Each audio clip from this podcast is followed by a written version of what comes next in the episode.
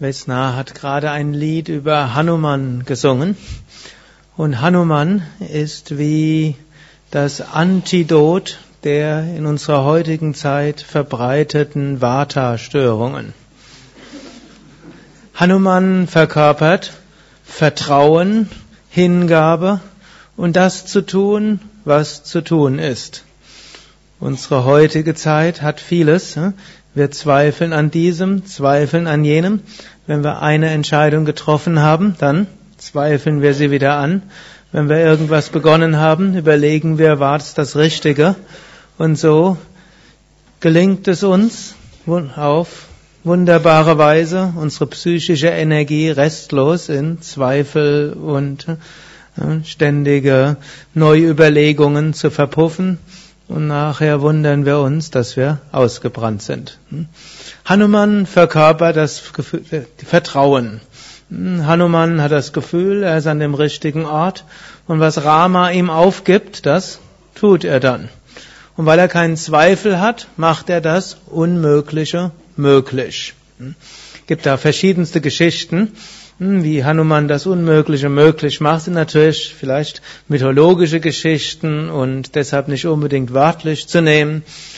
Aber es gab dort so eine Geschichte, der Rama hat dem Hanuman gesagt, er möge bitte Sita finden und er möge nicht zurückkehren, bevor er Sita gefunden hat.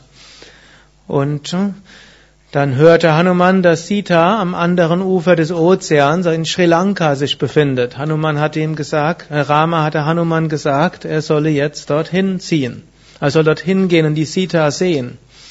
Und Hanuman überlegte nicht lange. Rama hatte ihm gesagt, äh, er hatte es ihm versprochen, dass er es machen würde, also sprang er von Indien nach Sri Lanka.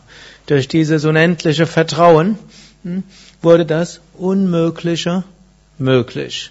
Parallel gab es die ganze andere Horde von, Hanuman war ja ein Affe, eine ganze andere Horde von Affe, die standen die ganze Zeit am Ufer und überlegten, ist sowas möglich und nicht möglich und wie konnte Rama sie um so etwas bitten.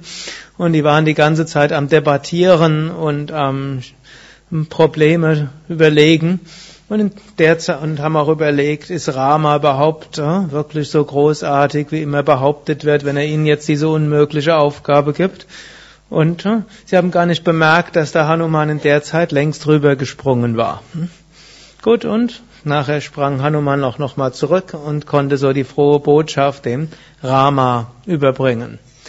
Dann sagte schließlich Rama auch noch dem Hanuman, er möge eine Brücke, möge dabei helfen, eine Brücke zu bauen nach Sri Lanka.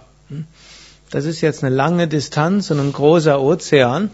Und Rama wusste jetzt, und Hanuman wusste, wie soll er das jetzt anstellen? Und gab's, also die Affen waren da schon etwas äh, ausgefeilter, können keine richtigen Affen gewesen sein, denn sie hatten auch Architekten und Brückenbauer und die sagten alle, ist nicht möglich, da eine Brücke über den Ozean zu bauen. Hm?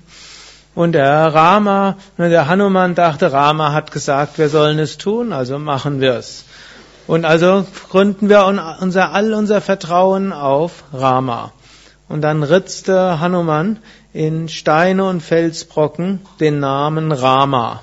Und dann konnten die Felsbrocken nicht untergehen und so schwammen sie auf dem Ozean. Und auf diese schwimmenden Felsbrocken konnten dann die Brückenbauarchitekten der Affen Holzstämme draufgeben und so konnten sie dann wandern nach Sri Lanka. Dann gab es irgendeine Schwierigkeit. Ein Bruder von Rama hatte eine schwere Krankheit. Und dann hieß es, nur ein bestimmtes Kraut auf dem Himalaya an einem bestimmten Berg konnte Lakshmana retten.